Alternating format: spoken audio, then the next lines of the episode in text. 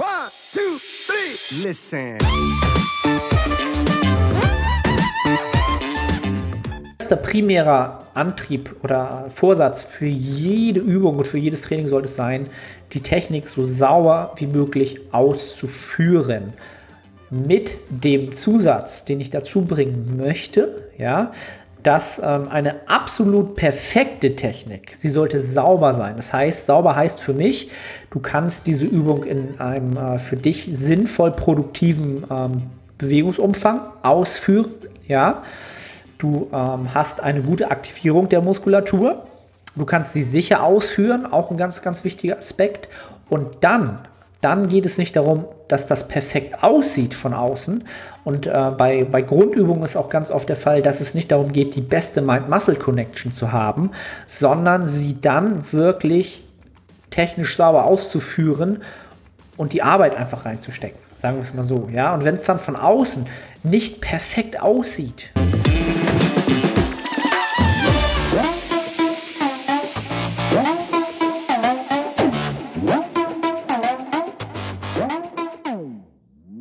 Moin Moin aus Hamburg, willkommen zu The Art of Personal Training. Mein Name ist Arne Otte, der Host der Sendung mit dem Vorhaben, ein weiteres QA für euch hier zu produzieren. Am Freitagabend produziere ich das Ganze jetzt. Und es sind wieder sehr, sehr, sehr viele gute, gute, gute Fragen eingegangen. Deshalb habe ich mich dazu entschieden, auch das QA nochmal rauszuhauen. Das ist, glaube ich, das dritte jetzt in Folge. Ähm, ja, ich hätte auch überlegt, noch eine Solo-Episode zu machen, aber die werde ich äh, thematisch doch eher mit einem Gast besprechen. Ich denke, das wird ein bisschen, ähm, ich würde mal sagen, unterhaltsamer werden, fruchtvoller sein, in dem Sinne, wenn ich nicht alleine darüber sinniere, über das Thema Selbstbewusstsein, aber ihr werdet es in naher Zukunft hören. Heute soll es ums QA gehen. Kurzes Update meinerseits wieder. Entsprechend ähm, befinde mich in der vierten Woche des Mesozykluses, äh, dem zweiten Masse-Mesozyklus nach dem letzten Minicut. Und ähm, ja, es ist viel, viel Arbeit im Gym zu verrichten. Das Trainingsvolumen ist mittlerweile, äh, ich möchte nicht sagen exorbitant hoch, aber ich glaube, so viel Trainingsvolumen habe ich pro Woche noch nicht geschoben, sagt man ja so gerne in meiner Trainingskarriere. Ich profitiere davon ohne Zweifel, ganz, ganz klar, profitiere ich von, von, von dem Trainingsvolumen. Es ist aber sicherlich ähm, rein mental sicher im Moment das Schwierigste, diese Trainingseinheiten ähm, sich vorher zu visualisieren und zu wissen, was man da jetzt an Arbeit reinstecken muss und wie viel Zeit jetzt pro Trainingseinheit ähm, reinzustecken ist und was natürlich dann auch rein körperlich an Arbeit getan werden muss.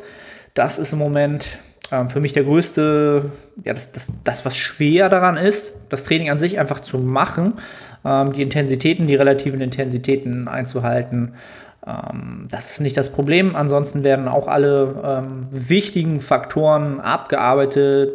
Schlaf sitzt, Nutrition sitzt, Mealtiming sitzt, ähm, Stress sitzt, habe ich ja im letzten Podcast gesagt, ähm, langsam wird es besser. Ja, ich bin auf einem guten Wege. Und von daher ist aktuell im Training einfach ähm, ja, die reine Arbeit und die Zeit, die man im Gym verbringt, ähm, das Anstrengende an der ganzen Geschichte. Also es ist eher das mentale Spiel, was im Moment mich mehr fordert.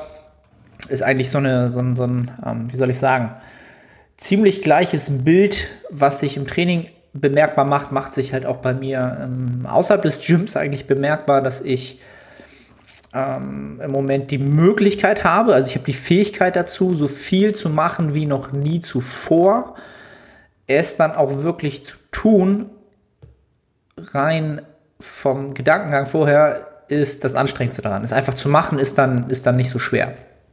Falls ihr versteht, was ich meine. Wahrscheinlich nicht. Ne?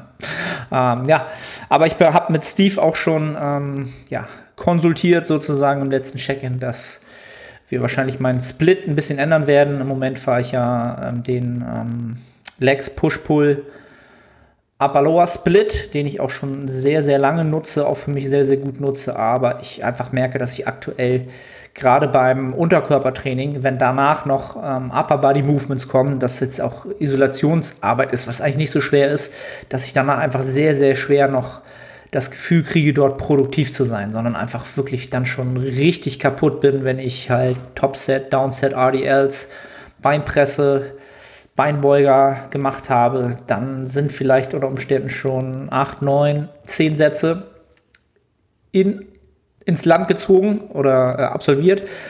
Und dann bei zwei, ein Rap in Reserve ist das halt schon haut das schon ordentlich rein. Und da habe ich so ein bisschen Angst, dass die Produktivität für, was kommt dann zum Beispiel weit noch, Upright Rows, ähm, Waden, Abs, Bizeps Curls, ähm, flöten geht. Und da habe ich eigentlich wenig Lust drauf. Und das ist so der Punkt, an dem wir jetzt angekommen sind, wo äh, ich unter Umständen wieder auf sechs Tage Training gehe, dafür die Einheiten kürzer werden, ich das Ganze aber so qualitativ hochhalten kann. Das ist so die Essenz der letzten Woche gewesen. Der Meso wird jetzt so noch zu Ende gebracht. Ich werde auch sogar fünf Wochen wahrscheinlich ähm, ansammeln an Training, akkumulieren, um ähm, ja, wirklich alles rauszuholen nochmal aus dem Mesozyklus, ähm, weil ich jetzt auch noch nicht so, so ermüdet bin, komischerweise, vom, vom Gesamtsystem, obwohl die Einheiten so, ja, wie gesagt, so viel fordern. Ähm, das wäre, glaube ich, so ein kurzes Update meinerseits. Ansonsten macht das äh, Training an sich sehr viel Spaß, durch das Fordernde auch. Und ähm, ja, alles wächst und gedeiht. Von daher ähm, will ich mich nicht beschweren in der Hinsicht. Das soll es auch schon gewesen sein. Ich will gleich ins QA reinspringen. Ähm, legen wir einfach mal lo los. Ja. Pascal 2103 hat gefragt, was hältst du von Powerbuilding Hybridathleten? Mm, was ich von denen halte, rein von, von dem Ansatz, also wenn man, wenn man diesen Ansatz betreibt und man Spaß daran hat, ähm, stark zu werden, gleichzeitig Hypertrophieziele zu verfolgen und es einem Spaß macht, diesen Spagat so ein bisschen ähm, auszuführen und dieser Hybridathlet zu sein, dann ähm, halte ich das für eine ähm, sehr, sehr, wie soll ich sagen, ähm, erstrebenswerte Sache. Eine, vor der ich höchsten Respekt habe. Einfach aus dem Grunde heraus, dass es für mich nichts wäre mit meinen Hebeln. Ähm, ja, also die Frage ist so ein bisschen, ich, ich finde es überhaupt nicht verwerflich oder äh, dass man da Potenzial verschenkt. Denn wenn, wenn einem das sowieso nicht liegt auf Dauer, dann hört man sowieso auf. Also wenn man da nicht passioniert für ist, dann wird man auf kurz oder lang wahrscheinlich sowieso dort nicht weiter Fuß fassen und dann früher oder später sowieso ähm, die eine oder andere Seite eher priorisieren oder ganz in die eine Richtung gehen. Ähm, und wenn man beides macht, super. Es ist natürlich nicht ganz spezifisch eine Richtung. Mm, ja, das ist so meine Meinung dazu. Wie gesagt, mir persönlich würde es nichts taugen, auch nicht so viel Spaß machen, weil ich einfach von den Grundvoraussetzungen dort nicht so viel ähm, verloren habe und ähm, von daher, ja, das ist meine Meinung dazu. Fitness 10 fragt, sollte man jede Muskelgruppe bis MRV trainieren oder nur bestimmte und nicht alle gleichzeitig? Das kommt natürlich sehr darauf an, wie weit fortgeschritten man in seiner Trainingskarriere ist. Äh, prinzipiell würde ich wahrscheinlich den meisten Anfängern bis fortgeschrittenen, nicht bis fortgeschrittenen, Intermediates, ich weiß wieder nicht, was das Wort für Intermediates ist in Deutsch, ähm, ja, auf, auf dem mittleren Trainingsniveau ja, in, in ihrer potenziellen Trainingskarriere, ähm, versuchen alle Muskelgruppen ähm, von MEV zu MRV zu trainieren, wenn dies ähm, noch möglich ist, ohne dass sie vorher ihr systemisches Gesamtregenerationsvolumen ähm, überschreiten. Dann würde ich halt grundsätzlich auch versuchen, ähm, ganzheitlich die Hypertrophie voranzutreiben in allen Muskelpartien. Wenn dies irgendwann ähm, so der Fall wird, dass man in einigen Bereichen so fortgeschritten ist, dass man dadurch frühzeitig sozusagen entweder das systemische MRV überschreitet und dadurch ähm, einzelne Muskelpartien nicht ähm, dort ähm, lokal zu ihrem äh, lokalen MRV führen kann, ja, dem maximal regenerierbaren Volumen, dann muss man natürlich smarter in die Planung gehen ähm, vom Programming, vom, äh, vom Trainingssplit, von, von den Frequenzen, vielleicht auch von den Intensitäten. Ähm, das ist halt sehr, sehr individuell, wann man dort mh, mm, zum Beispiel mm, ja, Anpassung vornehmen muss.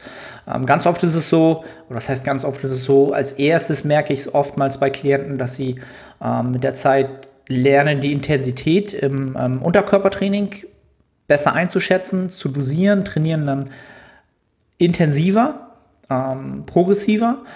Und oftmals ist das dann so der erste Faktor, wo man so merkt, okay, so wie bei mir jetzt zum Beispiel, das ich eben gerade genannt habe, dass es unter Umständen manchmal schwer wird, Unterkörpereinheiten ähm, noch mit Zusatzarbeit von Oberkörper zu versehen. Weil da, so wie es bei mir zum Beispiel, wie ich es Anfang berichtet habe, dann die Qualität sinkt, weil einfach äh, für die Einheit mein ähm, systemisches meine systemische Ermüdung einfach zu hoch wird und dann die Produktivität sinkt. Ja? Und da muss man dann schauen, dass man ähm, entsprechend eine Anpassung vornimmt. Ähm, und dann, wenn man halt spezialisiert, spezialisieren würde heißen, nicht nur priorisieren, sondern also priorisieren Anpassung des, des Splits der Frequenz und der Reihenfolge der Übung pro äh, Trainingseinheit, sondern wirklich spezialisieren, dass man sich für bestimmte Zeiträume wirklich ähm, bestimmte Muskelgruppen ähm, ja, deutlich ähm, vom Trainingsvolumen steigert, ja, und andere dafür auf, ähm, dafür, ähm, auf Erhaltungsvolumen hält, um systemisch dort Platz frei zu machen, damit man das überhaupt regenerieren kann ähm, dauert, das sehe ich bei den meisten wirklich erst sinnig, wenn sie schon ähm, ja, so die Intermediate Stage ähm, langsam verlassen, Richtung Fortgeschrittenen tendieren ähm, und man ganz klar mittlerweile dann schon sehen kann, dass ähm, entweder klare äh, Defizite, ja, ganz klare Schwachstellen vorhanden sind und dass man dort entsprechend so ein bisschen ähm, ja, vom, vom regenerierbaren Volumen halt dort ein bisschen was frei machen muss, um dort speziell ähm, aufholen zu können, ähm, dort mehr zu machen.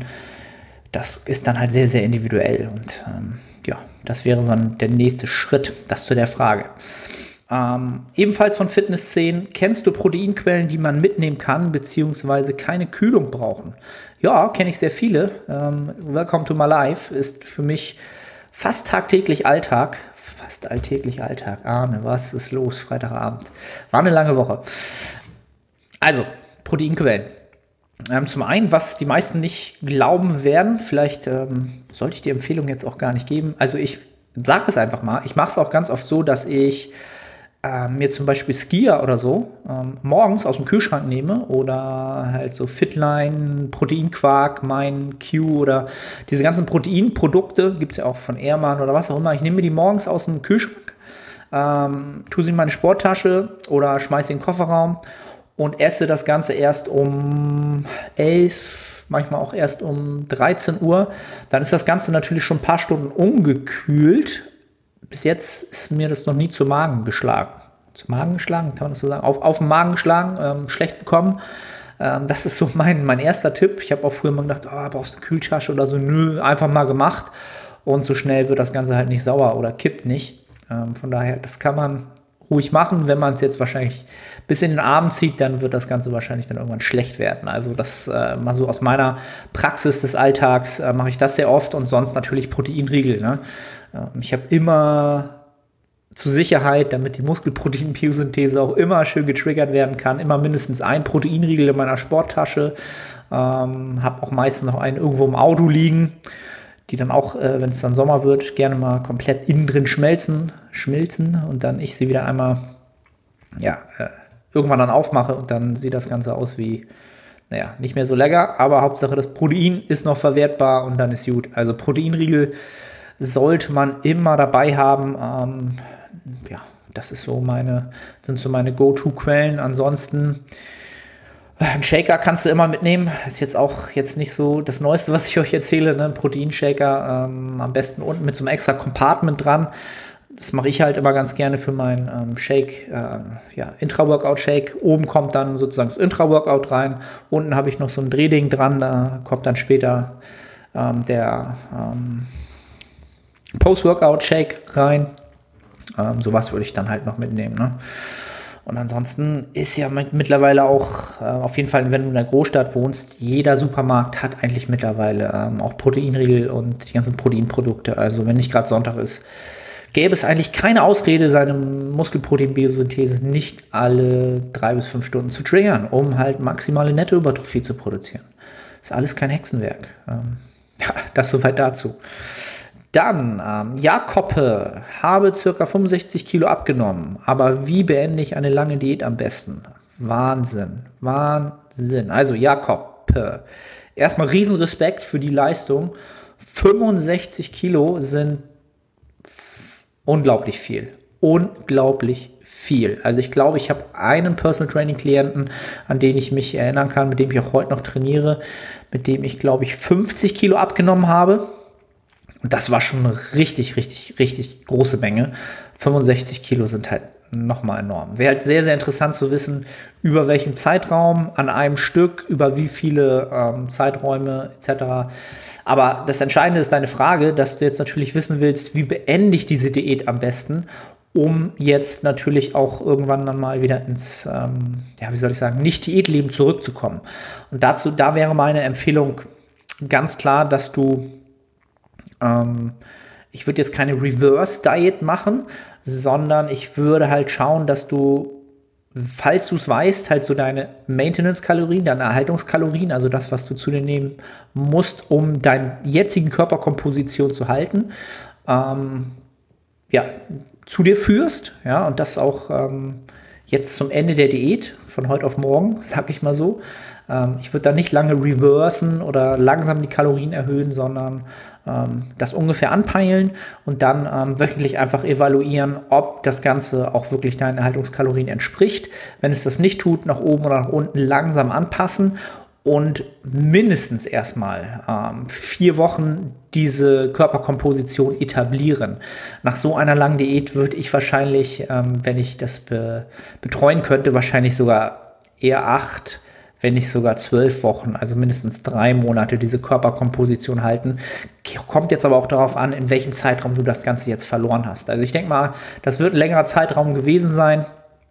Ähm, ich würde mal einfach so schätzen, mindestens ein halbes, wenn nicht ein Jahr. Und dann drei Monate wirklich diese jetzige Körperkomposition so zu etablieren, dass dein Körper ähm, damit auch haushalten kann und sich daran gewöhnt, dass es jetzt einfach mal so bleibt. Das wäre mein primäres Ziel. Ja? Die Diät mit einer ähm, Phase beenden, in der dein, dein Körper sich an das jetzige Ist, diese Körperkomposition gewöhnen kann. Ähm, ja, das wäre ganz klar ähm, das Ziel. Die Frage ist, ob da noch mehr runter soll. Wahrscheinlich, ähm, falls das so wäre, dann könnte man nach dieser Haltungsphase darüber nachdenken. Ähm, also ganz klar erstmal einen längeren Zeitraum auf Erhaltungskalorien sich aufhalten, um ähm, ja, dieses tolle Ergebnis erstmal zu konservieren, zu etablieren. Ähm, Respekt, Riesenrespekt davor. Ähm, dann Espresso Ghetto, absolut geiler Username. Wie oft kann, sollte man mit Dropsets trainieren? Dropsets, eins meiner Lieblingsthemen.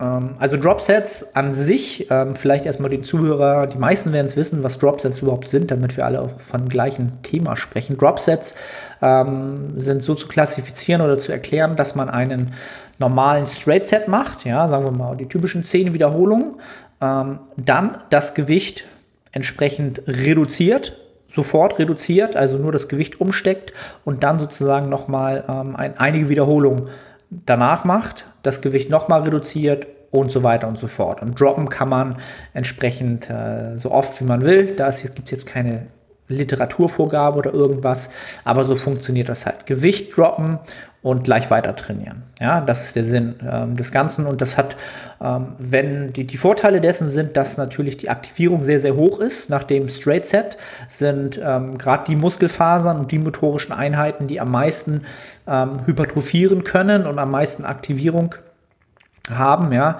am meisten ähm, ja, das Potenzial haben zu hypertrophieren, auf, auf, einer hohen, auf einem hohen Aktivierungslevel, was die Dropsets danach natürlich ähm, schon effektiv macht, wenn man es jetzt nicht ewig lange weiterführt. Der Nachteil der Dropsets ist natürlich, dass man dadurch aber auch sehr, sehr viel Ermüdung anhäuft. Ähm, und da kann man jetzt sehr stark darüber debattieren, ob das Ganze ähm, noch einen Nettovorteil hat, ja, für die Effektiv Effektivität des Hypertrophie-Stimulus.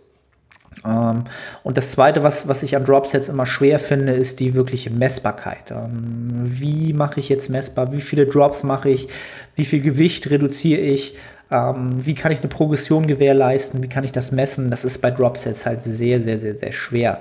Weshalb ich Dropsets auch so gut wie nie im Programming aktuell nutze. Lass mich mal kurz überlegen, nicht, dass ich lüge. Also ein Klient sagt, was, wir machen mal Dropsets. Nein. Ähm, also was ich hingegen gerne nutze, was einen ähnlichen Charakter hat, aber die Messbarkeit besser sind halt Myo-Raps. Die nutze ich halt sehr gerne. Ähm, Supersätze nutze ich auch sehr gerne. Alles in so Phasen, wo ähm, der metabolische Stress der Hauptfokus des Trainingsblocks ist oder in der Phase äh, priorisiert werden soll. Dort nutze ich ähm, Supersätze, Myo-Raps, ähm, das Ganze lässt sich ein bisschen besser tracken. Also Supersätze auch nicht ganz so gut. Äh, Myo-Raps lassen sich gut tracken. Ähm, ja, falls jemand nicht weiß, was es ist, einfach mal eingeben, Myo-Raps. Äh, müsste es eigentlich auch noch ein Video bei YouTube zu geben, aus, aus dem alten YouTube-Kanal. Ähm, nutze ich halt sehr, sehr gerne. Ähm, das zu dem Thema effektive Wiederholung ist ja aktuell ein sehr ähm, gerne genutztes Thema oder wird sehr, sehr oft diskutiert in unserer kleinen Nische. Ähm, ja, sind halt sehr, sehr viele effektive Wiederholungen. Ähm, über das Thema lässt sich auch sehr, sehr, ähm, ja, könnte man auch eine ganze Podcast-Folge drüber machen. Ähm, aber das soll heute nicht Thema werden. Mm, nächste Frage. Glenn, Glenn Ziesemeyer eine vergangene Erkenntnis, die dir oft im Alltag bewusst wird oder auch weiterhilft. Erstmal Fan-Shoutout an Glenn. Glenn ist ein Klient von mir. Glenn macht die Timestamps für den Podcast. Und ähm, dementsprechend wird er den Podcast auch vor euch allen gehört haben, weil er ähm, entsprechend die Datei immer schon vorher bekommt. Ähm, Glenn, also, ähm, hatte die Frage letztes Mal schon gestellt, hatte mir das privat geschickt, ich hatte es ver verschlafen. Also eine vergangene Erkenntnis, die mir oft im Alltag bewusst wird oder auch weiterhilft. Das ist jetzt natürlich, das kann so vieles sein. Ähm, wenn ich das jetzt so, das Erste, was mir in den Kopf kommt, ist, und das ist auch etwas, was, was, was ich mit Lernen des Längeren schon in den Check-ins bespreche, sagen wir es mal so, alles hat alles kommt zu seiner Zeit. Ähm, man kreiert sehr viel in seinem Leben über Taten, über Entscheidungen, über Visionen. Äh, man hat Ziele. Und am Ende des Tages hat man auch ähm, eine gewisse Menge, um wieder die Analogie äh, zum Training zu bringen und zu dem Volume Landmarks. Deswegen finde ich das Prinzip, äh, diese, dieses, dieses Prinzip halt so toll oder ähm, so, so sinnig. Wir haben halt immer eine Menge an Zeit, die uns zur Verfügung steht und eine Menge ähm, an Regenerationskapazität, ähm, um diese Arbeit halt auch qualitativ hochwertig zu halten. Ja? Und wir können halt noch so große Ziele haben. Ähm, es kommt alles in der Zeit, die es braucht, um diese Ziele zu erreichen. Ich hetze nicht mehr, ich bin nicht mehr so gehetzt und bin nicht mehr der Mensch, der sagt, auf Teufel komm raus, muss ich jetzt jeden Tag 15 Stunden hasseln, um halt Ziel XY zu erreichen. Ich habe Ziele, ich habe Visionen, das ist jetzt nichts, was ich hier groß aufschreibe in irgendeinem Buch oder ähm, das ist alles da, das ist hier oben alles, das sehe ich aber ich bin nicht mehr so gehetzt und getrieben. Ähm, und das eigentlich, ich bin jetzt 37, ich bin nicht mehr jung ähm, und ich habe nicht mehr so viel Zeit, um, um dieses, was, was viele halt denken, dieses unglaubliche Leben zu produzieren, diese Riesenergebnisse, dieses, dieses, dieses Produkt oder eine Firma oder eine Nachkommen oder etwas, eine, eine, eine, eine, eine Legacy für die man, an, die man sich erinnert. Ähm, das ist alles schön und gut. Das ist alles irgendwie auch in einer gewisser Weise erstrebenswert. Äh, wie soll ich das jetzt umschreiben, damit es hier nicht zu ähm, spirituell wird? Spirituell ist das falsche Wort. Wir streben ja alle danach, einen bestimmten Status zu erreichen oder ein Mensch zu werden, von dem wir glauben, dass es uns glücklich macht, so ein Mensch zu werden. Und am Ende des Tages wird es diesen Menschen niemals geben. Das soll nicht negativ sein, sondern wir haben natürlich immer ein Bild vor Augen, wo wir hinwollen. Und wir werden auch irgendwann, wenn wir die Taten dafür, ähm, wenn wir das alles in die Tat umsetzen und, und konsequent Arbeit reinstecken, werden wir da hinkommen. Es wird aber in, immer anders aussehen, als wir es uns irgendwann mal visioniert haben. Und auch das Zeitfenster wird anders aussehen. Und es wird auch irgendwie anders kommen. Es wird kommen, wenn wir die Arbeit reinstecken. Es geht einzig allein darum, Arbeit reinzustecken. Ähm, aber wir sehen halt, oder ganz oft ist es so, oder ging es mir halt in der Vergangenheit so, dass ich Menschen gesehen habe oder mm, auch, auch, auch Erfolge gesehen habe, wo ich dachte, da, sowas will ich auch oder sowas, sowas ist erstrebenswert. Oder bei allen anderen läuft es immer gut und bei allen anderen ist ähm, immer alles gut und bei mir ist, warum ist bei mir dann manchmal im Leben alles so schwer, kompliziert und Probleme und ähm, das ist bei den anderen genauso. Bloß wir sehen halt immer nur die Highlights. Da sind wir wieder in diesem Highlight Reel, Instagram, Social Media. Also die Menschen, die wir sein wollen, es gibt sie nicht. Und das ist auch nicht schlimm. Also dazu gerne mal, ähm, es gibt ein Lied von Curse, äh, weiß nicht, jetzt komme ich nicht auf den Namen. Nee, komme ich nicht drauf. Es gibt ein Lied von Curse, aktuelles Album, das heißt äh, die Farbe, die Farbe vom Wasser. Checkt das Album mal aus, allgemein sehr, sehr gut. Die Menschen, die wir sein wollen, es gibt sie nicht. Und das ist auch nicht schlimm. So, ich hoffe, ich habe das irgendwie so ein bisschen rübergebracht. Äh, extrem schwierige Frage. Glenn, aber trotzdem danke, dass du die gestellt hast. Also, die Erkenntnis ist folgende: Ich hetz mich nicht mehr. Ähm, ich habe auch so ein, ein, ein gutes Leben. Ich bin sehr, sehr dankbar für alles, was ich bis hierhin erleben durfte. Unglaubliche Reisen gemacht ähm, im, bis zum heutigen Tage. Ähm, wie gesagt, es ist eine große Dankbarkeit dafür, das, was ich schon erleben durfte. So blöd sich das anhört, wenn ich morgen abtreten müsste, keine Ahnung, hier crasht ein Flugzeug in mein Studio hier oben, dann würde ich vorher noch sagen, ey, ich durfte so viel geile Sachen erleben, das ist locker, das ist alles cool, das ist alles gut. Ich habe ich hab genug vom Leben gelebt. Jetzt ist das Ganze hier so ein bisschen ähm, abgekommen. Ich hoffe, äh, das ist nicht zu sehr daneben gewesen. Lasst mir gerne mal Feedback äh, entsprechend da, ob das zu, wer, zu sehr aus dem Thema rausgegangen ist. Dann, ähm, Selina Nasa fragt, ich möchte in einer Klasse starten, wo die Frauen keinen Schmuck und Schuhe tragen. Ist das nur die Athlet, und dann ist die Frage zu Ende, ich glaube, sie meint die Athletik-Klasse, denke ich mal, meint sie. Ähm, Selina, auch treuer Podcast, treue Podcast-Hörerin.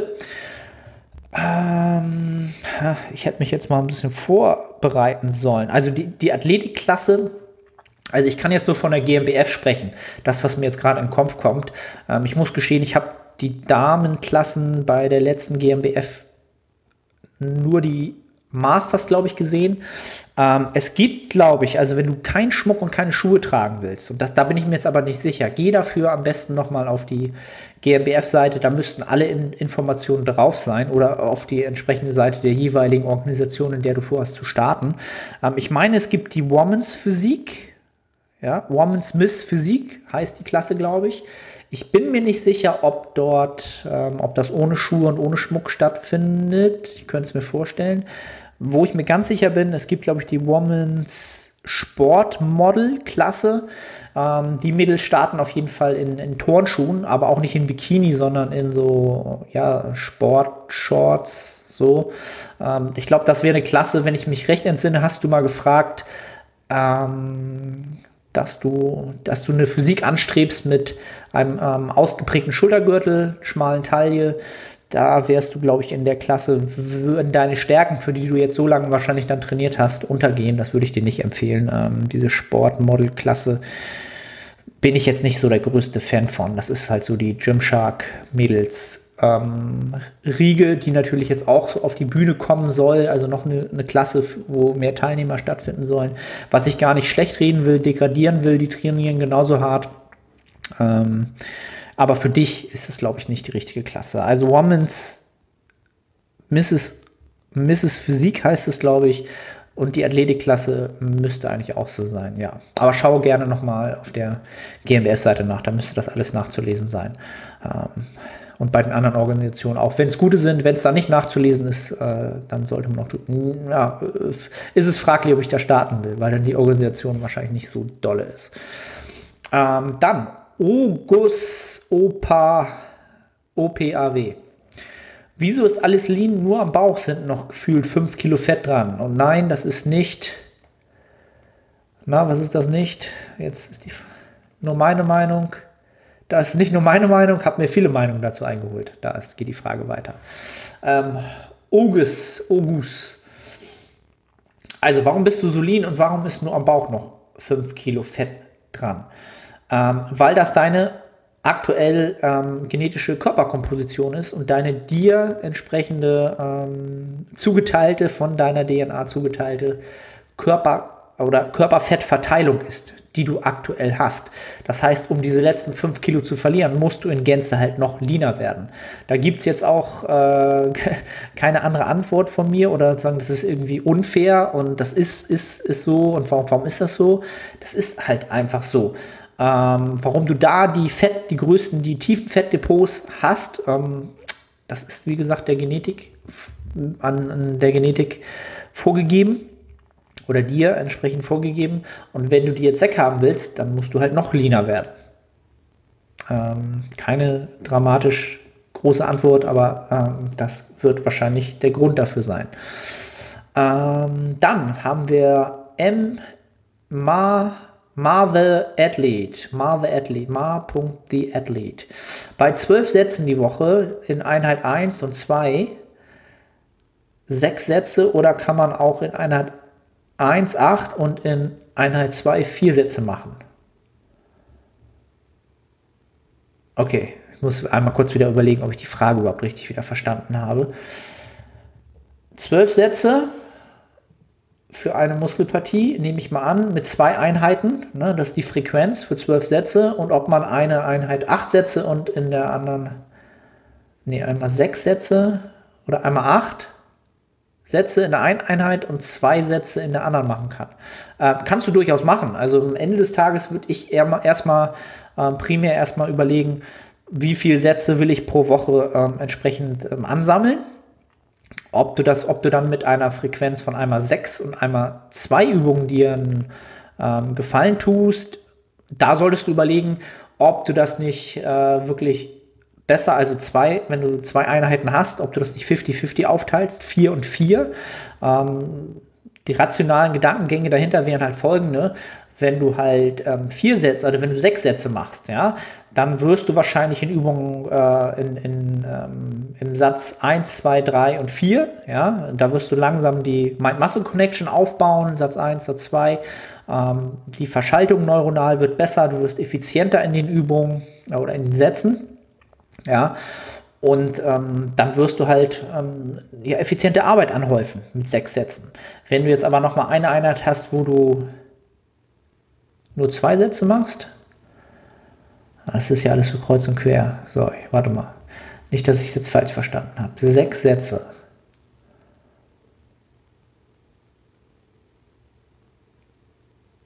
Eine Einheit acht Sätze und in einer zwei vier Sätze. Alles klar, jetzt habe ich es verstanden. Sorry, ich hoffe, die Zuhörer kriegen es jetzt auch mit. Also, er will zwölf Sätze machen, in einer Einheit acht Sätze und in der zweiten Einheit vier Sätze. Okay. Also nochmal, wenn du in der ersten Einheit acht Sätze machst, ja, dann ähm, ist das nicht verkehrt. Du häufst äh, eine gute Menge an Trainingsvolumen an. Acht Sätze sollte jetzt auch nicht zu hoch angesetzt sein, entsprechend. Ähm, würde mir jetzt keine Muskelpartie einfallen, für die das wahrscheinlich schon zu hoch ist. Das heißt, das ist eine gute Menge an, an Sätzen. Ja?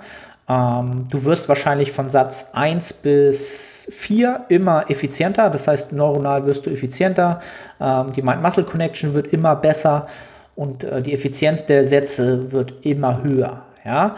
Bei Satz sagen wir mal 7 und 8 könnte es sein, dass du schon ein bisschen mehr Ermüdung angehäuft hast und die Qualität der Sätze langsam ein wenig sinkt. Ja, das wäre einer der Nachteile davon. Und wenn du dann ähm, an Einheit 2 nur vier Sätze machst, Dort könntest du dann entsprechend ähm, den Nachteil haben, dass du noch nicht den Muskel komplett perfekt aktiviert hast, ja, von der, von der Ansteuerung neuronal.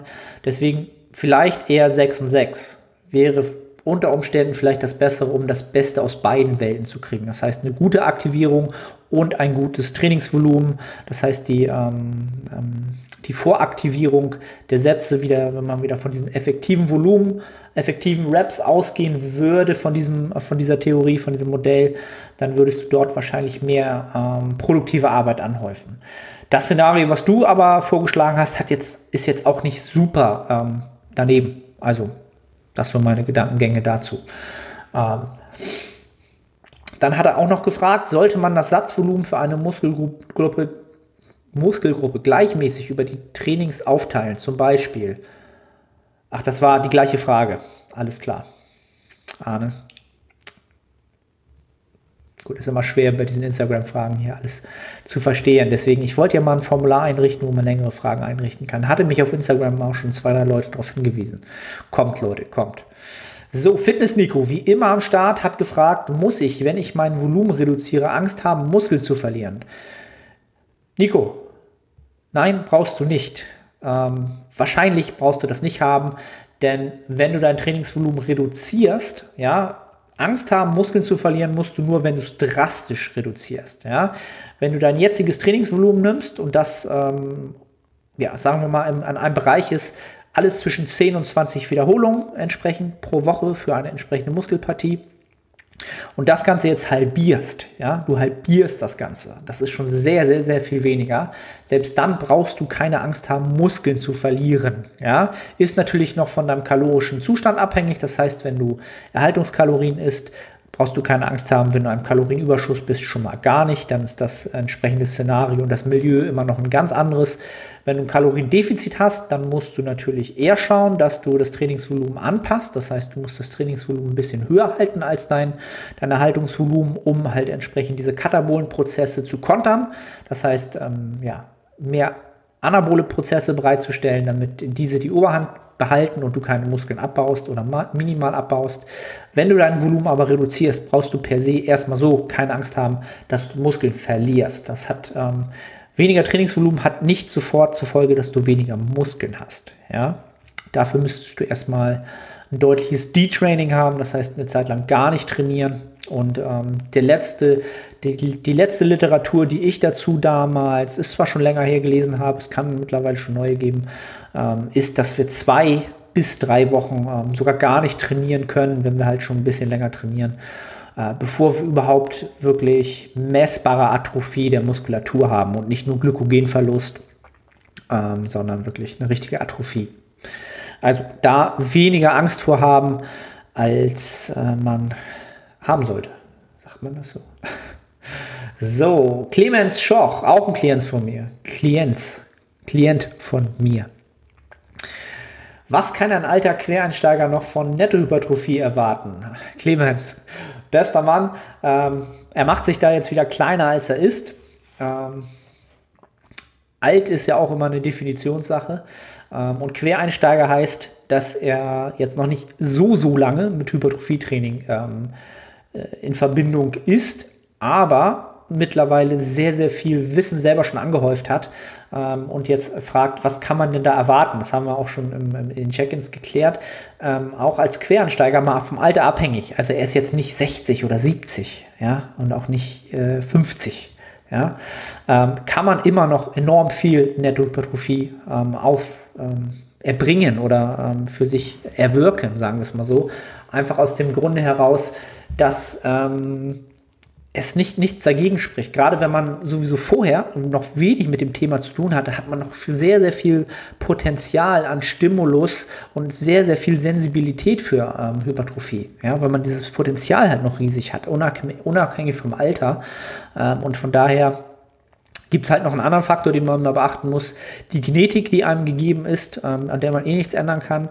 Und da ist halt dann wieder das Entscheidende, was ich sofort, äh, das Erste, was mir in den Kopf kommt, du wirst sehr, sehr viel Nettohypertrophie produzieren, wenn du dich darauf einlässt, den Prozess wirken zu lassen und nicht irgendein Ergebnis zu, ähm, zu sehr in Zeitfenstern zu wollen, sondern den Prozess zu akzeptieren, ihn irgendwann zu genießen, auch mit seinen Rückschritten, mit, seinen, mit seinem statischen, mit seinem ähm, Stillstand, mit seinen Schritten nach vorne, einen Schritt zurück. du wirst am Ende sehr viel netto rauskriegen, nicht nur an Hypertrophie, sondern auch äh, ganz, ganz vielen anderen positiven Aspekten für dein äh, weiteres Leben. Und von daher, Clemens, wir werden einiges an Nettohypertrophie zusammen produzieren. Da bin ich jetzt schon, jetzt schon nach, ich glaube, einem Monat Coaching schon sehr, sehr guter Dinge. Ähm, das soweit dazu. Dann, äh, Dominik Reichert fragt, Krafttraining als Fußballer, wie gestaltet man sein Krafttraining für bessere Performance? Ähm, Kriege ich oft die Frage, muss ich ganz ehrlich zu sagen, ähm, bin ich nicht der Experte für, weil ich war zwar selber mal Fußballer, werden die wenigsten wissen. Ich habe bis 18, glaube ich, ähm, sehr, sehr, ja, wie in dem Alter ist halt so, sehr, sehr viel Fußball gespielt, im Verein Fußball gespielt, hier bei Viktoria Hamburg, falls hier ein paar Hamburger zuhören. Ähm, aber habe halt, ich habe mich nicht mit dem Sport so befasst, dass ich jetzt sportspezifisch, bewegungstechnisch wüsste, was dort jetzt ähm, am wichtigsten ist, um Performance zu verbessern. Was ich mir vorstellen könnte, was ganz oft der Fall ist, was, was mir halt immer wieder auffällt, ist, dass natürlich die hintere Muskelkette oft verletzungsbedingt sehr, sehr stark ausfällt. Das heißt, ähm, die Beinrückseite, ähm, ja, da sollte man dann drüber nachdenken, warum das so oft passiert. Ganz klar, ähm, Beinbeuger, also die, die hüftstreckende Muskulatur vielleicht ein bisschen mehr fokussieren, ganz klar. Und ähm, es wird allgemein nicht, nicht schaden, ähm, viel Kraft im Unterkörper zu haben. Ja? Also aber wie gesagt, Fußball ist nicht mein Hauptsport. Wenn es jetzt um Basketball gehen würde, hätte ich ein bisschen mehr zu sagen. Da ähm, habe ich danach noch deutlich mehr Passion für gehabt. Aber ja, das erstmal das dazu. Wenn, wenn du kein Experte bist, dann versuch da nicht zu viel rauszuhauen. ähm, ich bin auch kein Experte für Hypertrophie, sagen wir es mal so. Experte ist man. Ähm, da muss man schon deutlich mehr geschafft haben, aber ich bin jemand, der da sehr affin ist und ähm, doch das eine oder andere vielleicht schon ähm, ja, äh, in der Praxis umgesetzt habe und auch in der Literatur gelesen habe. Das mal so völlig nebenbei. Ähm, na, da war sogar die Frage ähm, von German Daniel 123. Wann kommt das neue Format für Fragen länger als drei Zeilen ins QA? Ähm, ich werde das Formular aufsetzen, mein Lieber. Und äh, Frage hatte auch: Bizeps- und Latzugtraining wegen Verletzung nicht möglich. Maintenance en masse. Also Bizeps und Latzugtraining wegen Verletzung nicht möglich. Mich würde jetzt natürlich primär erstmal interessieren, welche Verletzung und was könnte man entsprechend ähm, alternierend nutzen, um trotzdem vielleicht Muskelpartien dort zu trainieren. Also wenn du den, wenn wenn du den Rücken nicht trainieren kannst und den Bizeps auch nicht, gehe ich davon aus, dass es was mit der ähm, ganz klar mit dem Ellbogen zu tun hat Bizeps zu tun hat und das ist halt schon Nadelöhr für diese Muskelpartien halt. Ne? Also das, da kommt man nicht drum rum, da kann man schwer drum herum trainieren, äh, vielleicht Überzüge, irgendwas, aber dazu fehlt mir jetzt halt der Kontext, die Information. Hm. Also das ist schon eine Menge an Muskeln, sagen wir es mal so eine Menge an Gesamtmuskulatur, wo man jetzt den Gedankengang schon hegen muss hm, stecke ich jetzt dieses äh, Satz, ähm, dieses, dieses regenerierbare Volumen, was jetzt frei wird, stecke ich das jetzt, ähm, wie soll ich sagen, ähm, nutze ich das jetzt, um vielleicht meinen Unterkörper aufzutrainieren? Ähm, wobei du bei der Verletzung könnte ich mir auch vorstellen, dass du auch Push-Übungen dann irgendwann Probleme kriegst, weiß ich nicht. Also das wären jetzt so die zwei Gedankengänge, die du haben solltest sind deine, ähm, ist dein Unterkörper eine Schwachstelle, eine ganz klare Schwachstelle, dann nutzt die Chance und weiter Mass, ja, und ähm, nutzt das frei gewordene Trainingsvolumen dort, um dort jetzt mal wirklich ähm, entsprechend aufzuholen oder dort ähm, einen guten Fortschritt zu machen. Das wäre eine Möglichkeit. Ist das nicht der Fall? dann würde ich fast schon überlegen, tatsächlich eine Haltungsphase zu machen für diesen Zeitraum, weil halt wirklich große, große Muskelpartien im Oberkörper halt in der Zeit jetzt nicht vom Kalorienüberschuss profitieren und ähm, ja, das Gesamt, das Nettoergebnis wahrscheinlich nicht so, ja, nicht so sinnig ist und man vielleicht in der Maintenance-Phase jetzt äh, ein bisschen das Trainingsvolumen runterfahren kann ähm, in Gänze vielleicht runterfahren kann, sich wieder ein bisschen besser sensibilisiert für ähm, entsprechendes Hypertrophietraining, die Verletzung auskuriert, ausschleicht, im Bestfalle komplett ähm, wieder regeneriert ähm, und dann eine super Ausgangslage hat, um wieder ins, ähm, ins in den Kalorienüberschuss und in, ins ähm, hochvolumige Hypertrophietraining überzugehen. Das sind so die zwei Gedankengänge, die du dazu haben solltest. Mm. Dann, wen haben wir? Habe ich irgendwas vergessen. Da. Jörg PT fragt, was kostet bei dir ein Coaching und wie würde es ablaufen? Ähm, Kosten eines Coachings sind immer individuell. Das bespreche ich immer ähm, im initialen ähm, Skype-Call oder FaceTime-Call, weil das natürlich immer davon abhängig davon ist, wie viel Betreuung und in welchem Betreuungsmaße braucht der Athlet entsprechend ein Coaching. Ähm, ist das ein wöchentliches Coaching? Ähm, sind längere Zeitfenster auch ausreichend? All das wird entsprechend nach Bedarf dann auch so entsprechend mit den Kosten berechnet. Wie gesagt, da dann gerne einfach mal ein ähm, unverbindliches ähm, Gespräch ausmachen mit mir, entweder über die Website ähm, oder eine DM bei Instagram. Lieber über die Website, ist äh, sicherer. Und äh, genau, ablaufen würde das Ganze so, wie gesagt, wir würden ein ähm, äh, erstes Gespräch führen, in dem wir schauen, ob da überhaupt eine Zusammenarbeit sinnig ist. Und ähm, Coaching läuft bei mir ganz einfach so ab. Ähm, bei 99 Prozent der Klienten ist es tatsächlich das wöchentliche Coaching ähm, auf monatlicher Basis. Ähm, und das heißt, ähm, du kriegst wöchentlich entsprechend, du kriegst von mir die Mesozyklusplanung deiner Trainings. Du kriegst wöchentlich, machst wöchentlich ein Check-in-Video und bekommst ein Feedback-Video von mir zurück, in dem entsprechend die Vorgabe oder wir den, die entsprechende Trainingswoche äh, uns anschauen. Ich schaue, wie wir die nächste Trainingswoche gestalten und ähm, kriegst da von mir ein Feedback, kannst Fragen stellen ähm, und optimieren halt in dem Prozess halt ganz, ganz viele Sachen unter Umständen, die vielleicht noch optimierbar sind. Ähm, ja, und versuchen halt ähm, perspektivisch dich dorthin zu führen, wo du hin willst und das, ähm, das Ganze halt entsprechend immer anhand des, der Lebensbedingungen, die dir halt gegeben sind. Und daran wird das halt auch wirklich angepasst. Ähm, ich glaube, so im Großen und Ganzen würde ich das Coaching äh, als pitchen sozusagen.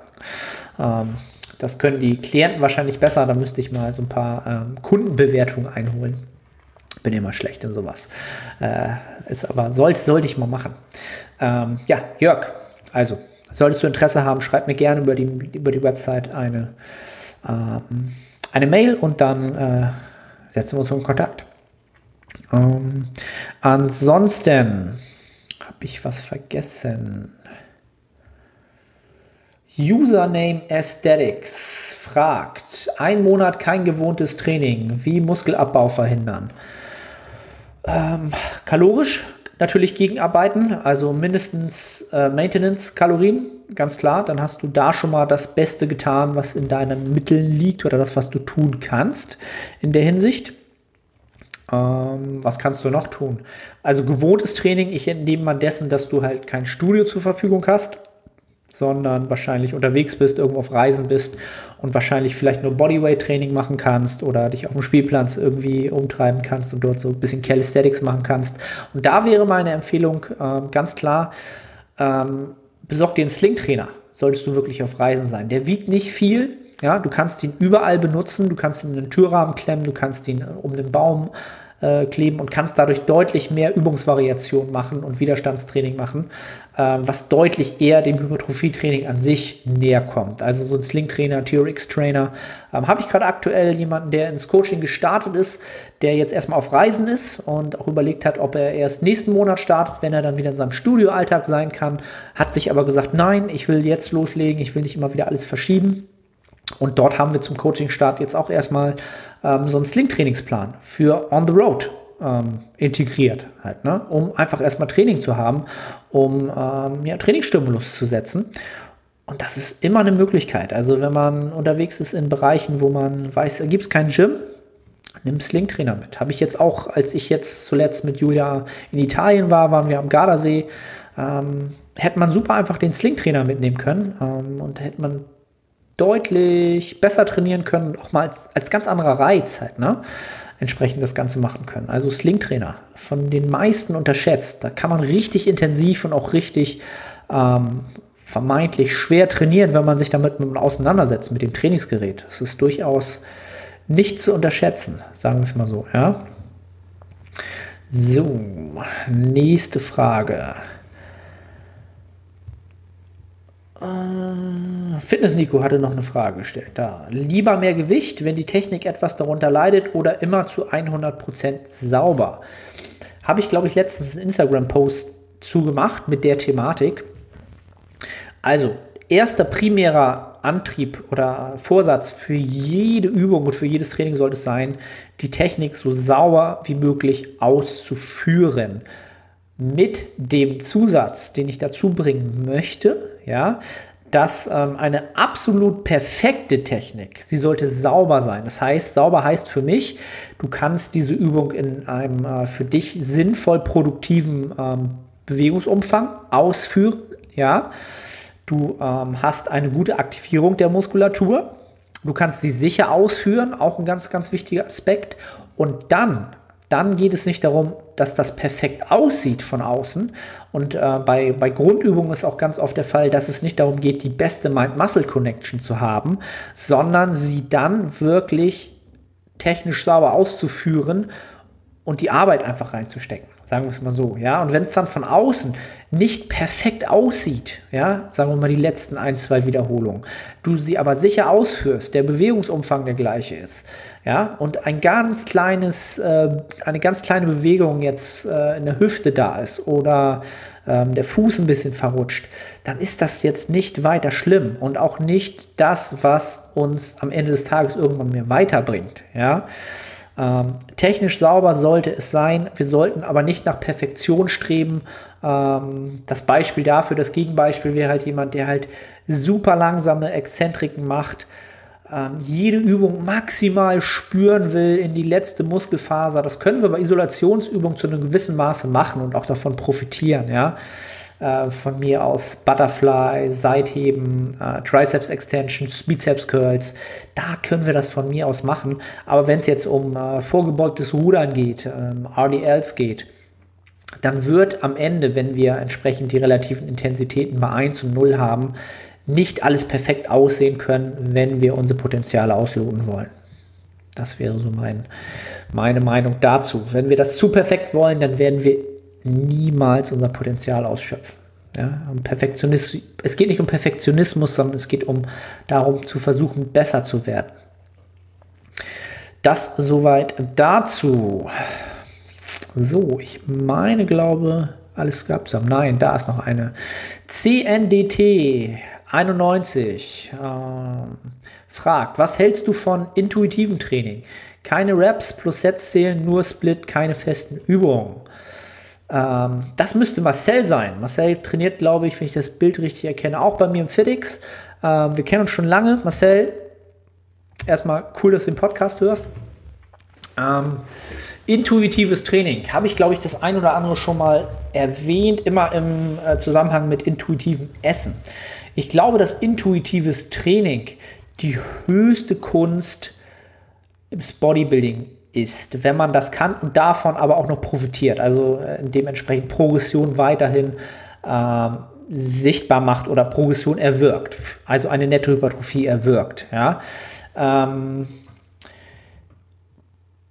Pros sind natürlich, dass es wahrscheinlich, dass man wenig, wenig Restriktion hat, in dem Sinne, dass man sich an, ein fest, an eine feste Struktur halten muss. Ähm, und auch nicht zählt, wie viele Sets und Reps man macht, sondern einfach ins Gym geht und natürlich so ein bisschen auf seinen Körper hört. Ja, das ist halt wirklich etwas, was, wenn man ein gutes Körpergefühl hat, zu einem gewissen Maße auch sehr, sehr gut klappen kann, wenn man wirklich an dem Tag nach seinen Kapazitäten arbeitet, ja, und wirklich das rausholt, was man rausholen kann und ein Gefühl dafür hat, okay, so viel Stimulus kann ich heute setzen, das kann ich regenerieren und das ist für mich auch produktiv. Ähm, schwer wird es natürlich, auf Dauer dieses Ganze ja, abzumessen oder rauszukriegen, ob es wirklich eine Progression ist und ob ich besser werde. Ähm, Gerade im Naturalbereich halt, ne? da ist mein Spiegelbild und, und das ist halt immer schwer zu sagen, ob ich nun Progression habe. Das ist, ähm, also das ist so ein Spektrum, sagen wir es mal so, ja.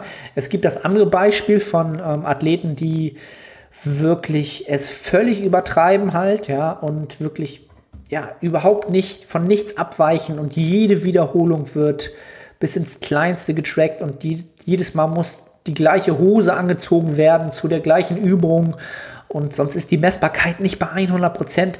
Das macht, bedeutet auch mehr Stress und wird dann halt auch in seiner Progression eher bremsen, weil man wieder diesen Perfektionismus will.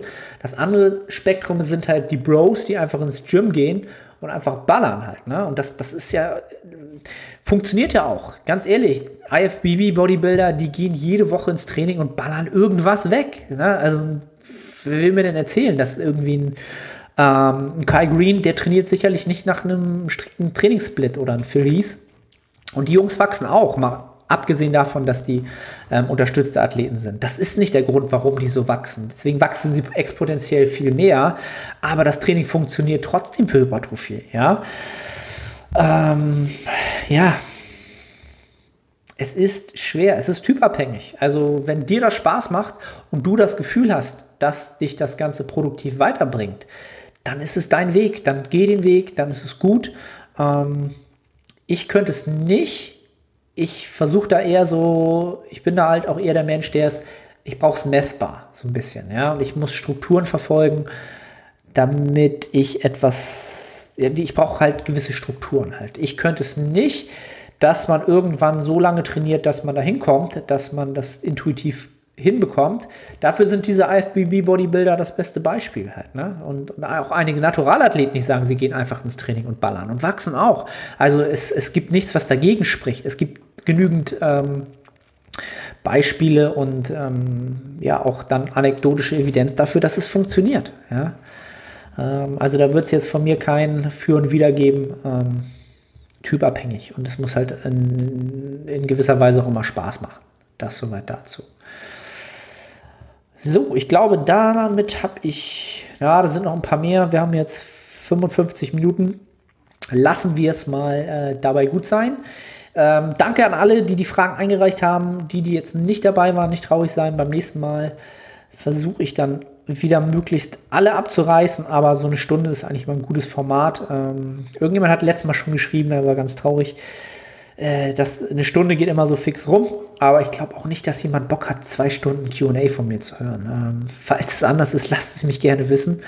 Ähm, mir macht das auch Spaß, ähm, mich Fragen zu beantworten. Ähm, ja, in dem Sinne, Freunde, wie immer freue ich mich darüber. iTunes-Bewertung, Sterne da lassen, bei Spotify ähm, abonnieren kann man die Playlist, glaube ich abonnieren, nennt man das so? Ich glaube ja. Ähm, taggt mich gerne bei Instagram, wenn ihr den Podcast hört. Screenshot machen, bei Instagram taggen, äh, markieren. Freue ich mich riesig. Reposte ich auch immer sehr, sehr gerne.